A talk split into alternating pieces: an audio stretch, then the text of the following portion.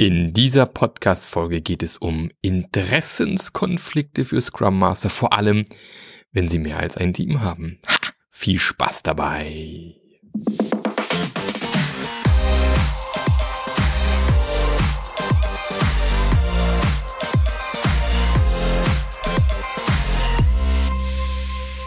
Hallo und herzlich willkommen zu einer neuen Folge von Scrum Master Journey Podcast, dem Podcast, der dir zeigt, wie du als Scrum Master mehr Wertschätzung bekommst, einen geilen Job machen kannst und endlich deine agile Transformation rocken kannst.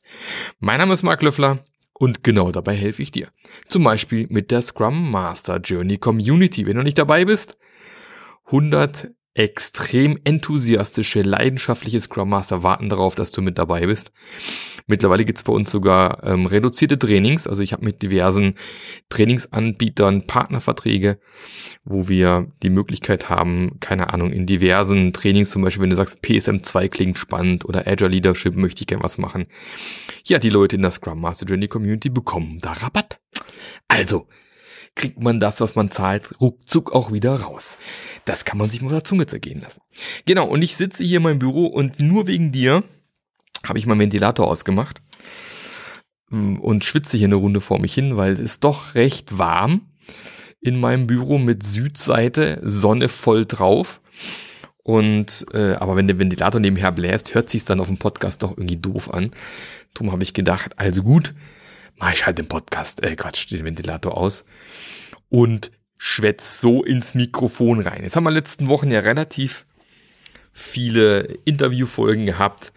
Dann dachte ich mal, okay, setzen wir heute mal wieder allein vom Mikrofon. Aber ich kann dir versprechen, es wird weitere Interviews dieses Jahr geben. Die ein oder anderen sind schon auf dem Weg. Wird demnächst was passieren. Kleine Erinnerung an äh, Herrn Silvius Gerber. Herr Silvius Gerber, bitte melden Sie sich, machen Sie einen Termin. ähm, sollte schon lang passiert sein, ist noch nicht passiert, kommt aber bald. Und wie du als vielleicht äh, langer Podcast-Hörer gemerkt hast, die Podcast-Folge war am Donnerstag nicht draußen. Sorry für das, für dieses, äh, für diesen Fauxpas. Ich bin gerade wieder relativ viel unterwegs bei diversen Teams und ähm, äh, versuche dort äh, den ganzen Teams auf die Beine zu helfen, dass es besser funktioniert. Gestern hatte auch mein Sohnemann Geburtstag, war ein weiter guter Grund. Aber ich möchte ja nicht jammern. Alles prima. Und einfach die Zeit jetzt nutzen, um eine Frage zu beantworten, die eigentlich direkt heute erst reinkam. Das ist der Vorteil für die Juliane, liebe Juliane Pfeffer. Liebe Grüße an dieser Stelle. Sie hat mir eine E-Mail geschrieben mit einer Frage, heute um zwölf. Wir sind jetzt hier fünf Stunden weiter, von dem her kann mal ganz schnell gehen mit Beantwortung einer Frage. Und zwar hat sie gesagt, sie hat letztens die Podcast-Folge zum Thema Vierteilung des Scrum Masters gehört. Und leider ist sie auch so eine dreigeteilte. Und ich sollte auch mal eine Folge zum Thema Interessenskonflikt machen. Also wenn man als Scrum Master in mehreren Teams unterwegs ist, weil sie steht gerade vor dem Problem, ein Team vor mehr Arbeit zu schützen und bei einem anderen das Hindernis zu bewältigen, dass ein Teammitglied aus einem anderen Team gebraucht wird, um weiterzukommen. Also quasi Ressourcenstreit zwischen zwei Teams. Und äh, sie meint eben, sie denkt, mein Satz, Scrum macht uns auf unsere Probleme aufmerksam, passt hier wieder sehr gut. Also ich möchte nochmal an der Stelle sagen, ganz, ganz vorweg, es ist immer eine dumme Idee, mehrere Teams zu begleiten. Lässt sich aber nicht immer verhindern. Und darum lieber habe ich einen Fulltime Scrum Master, der zwei, drei, vielleicht auch mal vier Teams begleitet, als wenn das ein Entwickler oder jemand anders mal eben nebenher macht, weil das ist noch schlimmer. Moment mal bitte. Ich muss die Sonne weiter aussperren hier. Und Trotzdem gibt's halt ein und andere die Situation, wie in diesem Fall, ich bin Scrum Master in mehreren Teams, das, so ich es jetzt verstanden habe, braucht es ein Team dringend jemand. Äh, auf der anderen Seite ist aber das andere Team auch schon überlastet, da müsste man jemand abziehen. Ist dann halt recht schwierig, sowas zu managen. Und ganz ehrlich, das ist auch nicht die Aufgabe von dir als Scrum Master hier, ähm, die Entscheidung zu treffen, welche Person von A nach B geht oder wie man es irgendwie hinkriegen könnte sondern da sieht man halt wieder, wie häufig Teams, wie soll ich sagen, schon fast silohaft aufgestellt werden. Jedes Team bekommt seine Aufgabe, sein Ziel und soll dann irgendwie losarbeiten und dort die Perspektive des Unternehmens aus meiner Sicht fehlt. Also, welches dieser Projekte, welches dieser Scrum-Teams arbeitet denn aktuell ähm, am wichtigsten Thema fürs Unternehmen? Und ja, da mag viel Arbeit von irgendwo herkommen, aber die Frage ist doch von dieser vielen Arbeit, logisch aus Product Owner Sicht ist die Arbeit des Teams immer extrem wichtig und auf jeden Fall muss die Arbeit dieses Teams unbedingt gemacht werden. Mein Ding ist immer allerwichtigsten. Oder wenn ich äh, Scrum Master vielleicht nur ein Team bin, kann ich immer sagen, ja, mein Team ist das Wichtigste, ich muss gucken, dass es meinem Team gut geht. Was aber so ein bisschen fehlt, ist immer diese Unternehmensperspektive und entsprechend ein gutes Projekt- oder Produktportfolio-Management, wo man auf oberer Ebene irgendwo mal entscheidet, welches Team braucht denn tatsächlich jetzt mehr Ressourcen? Welches Team arbeitet denn aus Unternehmenssicht gerade am wichtigsten Thema? Und das muss entsprechend gestafft werden dann tatsächlich.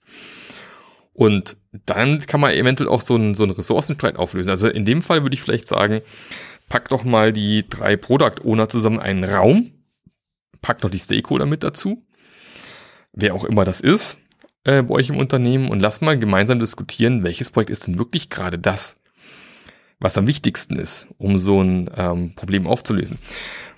Weil was man häufig versucht, ist, dieses Problem lokal zu lösen. Also sprich, dass ich es auf meiner Ebene in meinem Team versuche zu lösen. Dabei braucht es diese globale Sicht. Das ist das gleiche, wenn ich ähm, ein Kanban-System habe und viele Stakeholder habe, die mein Kanban-System quasi mit, mit Aufgaben befüllen beispielsweise. Dann braucht es halt ein sogenanntes Spice Girls oder Nachschub-Meeting, wo ich alle Stakeholder in den Raum packe und dann eben nicht bei mir als Team die Entscheidung liegt, was priorisiere ich, sondern entsprechend meine Stakeholder dazu zwinge, aus Unternehmenssicht eine Entscheidung zu treffen, was machen wir zuerst. Und das gleiche würde ich eben hier auch machen. Äh, eventuell gibt es hier auch einen Abteilungsleiter oder einen Gruppenleiter oder was auch immer. Da muss eben auf der Ebene entsprechend hochgezogen werden, dass man eben dort schaut, okay, welche Stakeholder haben wir denn, die uns vielleicht beauftragt haben, ähm, wo sehen wir gerade tatsächlich den größten Kundennutzen, was auf keinen Fall hinten runterfallen. Vielleicht gibt es irgendwo einen, keine Ahnung, einen wichtigen Termin auf einer Messe oder es steht ein, ein Marketing-Launch von irgendwas aus, wo wir schon versprochen haben, dass dieses Produkt zur Tür rausgeht oder ähm, dass es eher ein, ein, ein sogenanntes Pet-Project ist, also hier so ein, so ein Haustierprojekt von einem Product Owner, was zwar irgendwie ganz nett ist, aber im Endeffekt vielleicht gar nicht so furchtbar wichtig für den Moment. Und dann kann man sich das vielleicht auch mal nach hinten schieben beispielsweise oder ein bisschen anders steffen. Und was ich dann auch schon mal erleben durfte, habe ich mich mal granatmäßig in die, in die Nesseln gesetzt. Ähm, aus meiner Sicht aber eher, naja, egal, ich fand das Feedback nicht ganz so prickelnd. Da ging es eben damals auch drum, dass äh, in diesem, in dieser Abteilung diverse Teams am Arbeiten waren und ähm, zum Teil auch harte Termine hatten, die zu erfüllen waren und zum Teil echt äh, am Rödeln und hätten gern noch gut Leute brauchen können.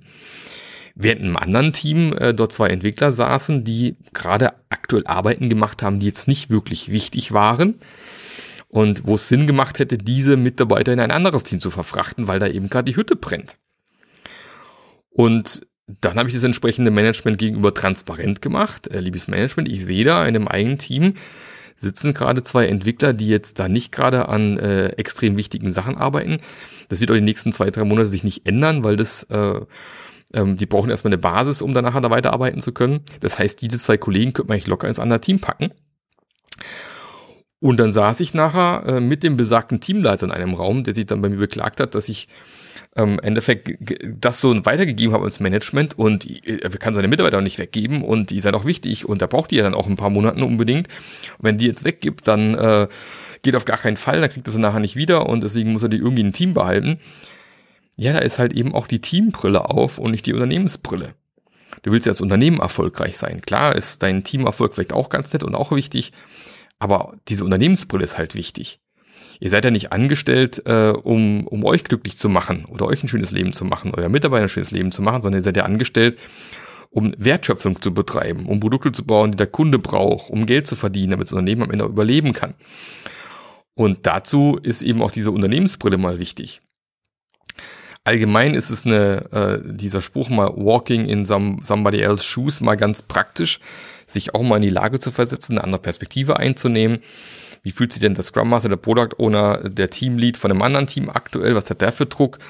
Ähm, was würde ich nur aus Unternehmenssicht als vielleicht als Abteilungsleiter entscheiden? Was würde ich als Entwicklungsleiter vielleicht entscheiden? Und man fällt halt gern in, in seine egoistische Sicht und sieht immer nur, ich bin benachteiligt und alles ist doof. drum noch einmal der Rat von mir an Julian ist in dem Fall, schauen, dass mal ein Level nach oben kommt. Also nicht irgendwie versuchen auf Teamebene das zu klären, dass die Teams das irgendwie hinkriegen müssen. Nee, da braucht es dann eben oben drüber, wo das entschieden wird, wo jetzt wirklich die Leute hin müssen. Und dann habe ich auch eine Chance, das aufzulösen. Also es ist immer so. Na, ihr müsst nicht alle Probleme auf Teamebene lösen. Und das Recht muss nicht der Scrum Master alle Probleme lösen. Er muss sie nur transparent machen, an der richtigen Stelle transparent machen und dann schauen mit den, mit den entsprechenden Personen, dass dann auch was passiert und sich was ändert. Dazu mal das Thema nochmal. Also Ressourcenstreit zwischen zwei Teams. Wie gesagt, wer hat die höchste Prio? Wenn natürlich jetzt beide die gleiche Prio haben, ähm, das ist fast so, wie wenn man mit dem Product Owner spricht, welche, welche Backlog-Items sind immer am wichtigsten, alle sind wichtig. Kann ja nicht sein.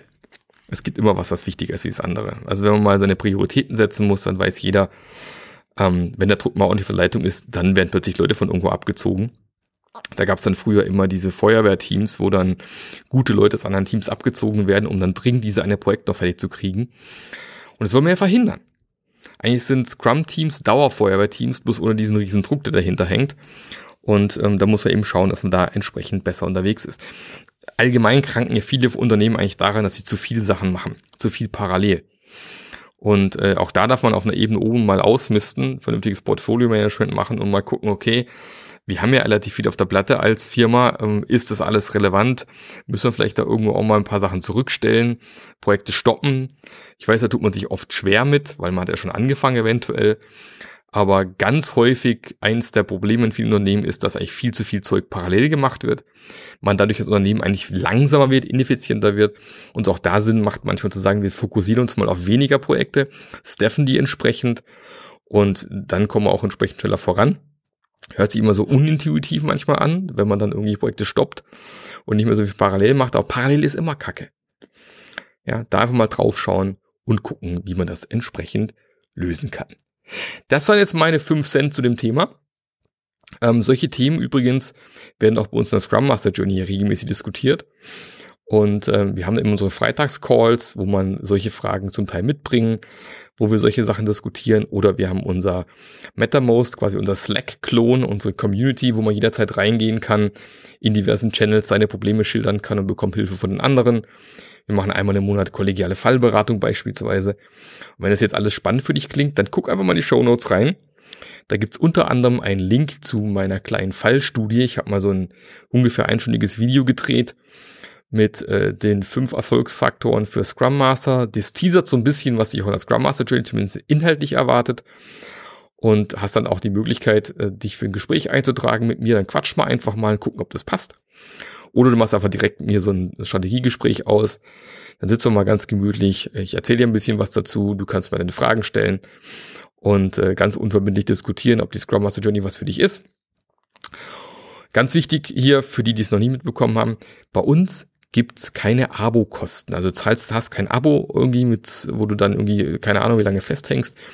Bei mir gibt's einen Einmalpreis. Man zahlt einmal und ist lebenslang überall dabei. Lebenslang in der Community, lebenslang Zugriff auf die Akademie, äh, Akademie, ja genau, geiles Wort, Akademie, äh, lebenslang Zugriff auch auf die ähm, auf die wöchentlichen äh, Q&A-Calls, die stattfinden.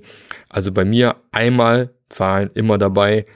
Das ist, glaube ich, echt ein, ein, tolles Angebot, weil mir Community so wichtig ist. Ich finde es bescheuert, jemand aus der Community wieder rauszuschmeißen, weil er vielleicht seine Abokosten nicht mehr zahlen möchte oder kann.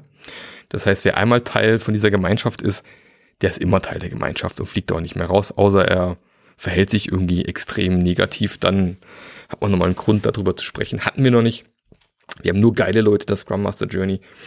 Wie gesagt, lauter Leute, die Bock haben, Dinge auf den Weg zu bringen, Unternehmen zu verändern, sie fit machen für die Zukunft. Und wenn du da auch Bock drauf hast, dich mit Gleichgesinnten auszutauschen, dann bist du bei der Scrum Master Journey sicherlich gut und richtig aufgehoben. So, das war mein kurzer Werbeblock am Ende. Ich wünsche dir einen fantastischen Sommer, eine fantastische sommerliche Zeit. Trotz allem hoffe ich, dass ab und mal regnet. Wir brauchen das Wasser natürlich auch ganz dringend. Ich bin natürlich nicht weg. Ich mache jetzt keine Sommerpause. Nein, nächste Woche gibt's natürlich weiter. Input. Äh, du kannst mich übrigens treffen und sehen in den nächsten Wochen. äh, wenn du mal Bock hast. Ähm, ich bin nächste Woche, also sprich am 10.7. auf der Agile World und halte dort am Nachmittag einen Vortrag zum Thema hybrides Arbeiten als Scrum Master. Äh, da gerne dazukommen, komme ich auch gerne anquatschen, für mich immer, wenn ich meine Podcast-Hörer kennenlerne. Und ich bin dann tatsächlich zwei Wochen später nochmal in München. Gibt's ein tolles Meetup und zwar von der Agile Community München. Findet ihr auch auf Meetup, bei der, auf, bei, bei der Meetup.com Plattform nach Agile Community München sucht, findet man das. Ein Event am 27.07. Da halte ich einen Vortrag zum äh, die agile Zombie-Apokalypse. Also ein bisschen erzählen, was gerade schief geht, was sich wieder ändern muss. Da äh, gerne dazukommen, ist kostenlos, kann man mich auch erleben und mir zuhören und sich mit mir hinterher austauschen. Es gibt ja dort auch äh, ein Open Space hinterher. Also das sind die zwei Möglichkeiten in, im, im Juli 2023. Und vielleicht hast du ja Bock, dann sehen wir uns dort, würde mich tierisch freuen. Sprich mich einfach an, ich weiß auch nicht. Und ähm, dann hören wir uns spätestens nächste Woche wieder hier. Bis dann, der Marc. Der Podcast hat dir gefallen? Dann sorge auch du für eine agilere Welt und unterstütze diesen Podcast mit deiner 5-Sterne-Bewertung auf iTunes. Und für mehr Informationen besuche www.marklöffler.eu. Bis zum nächsten Mal.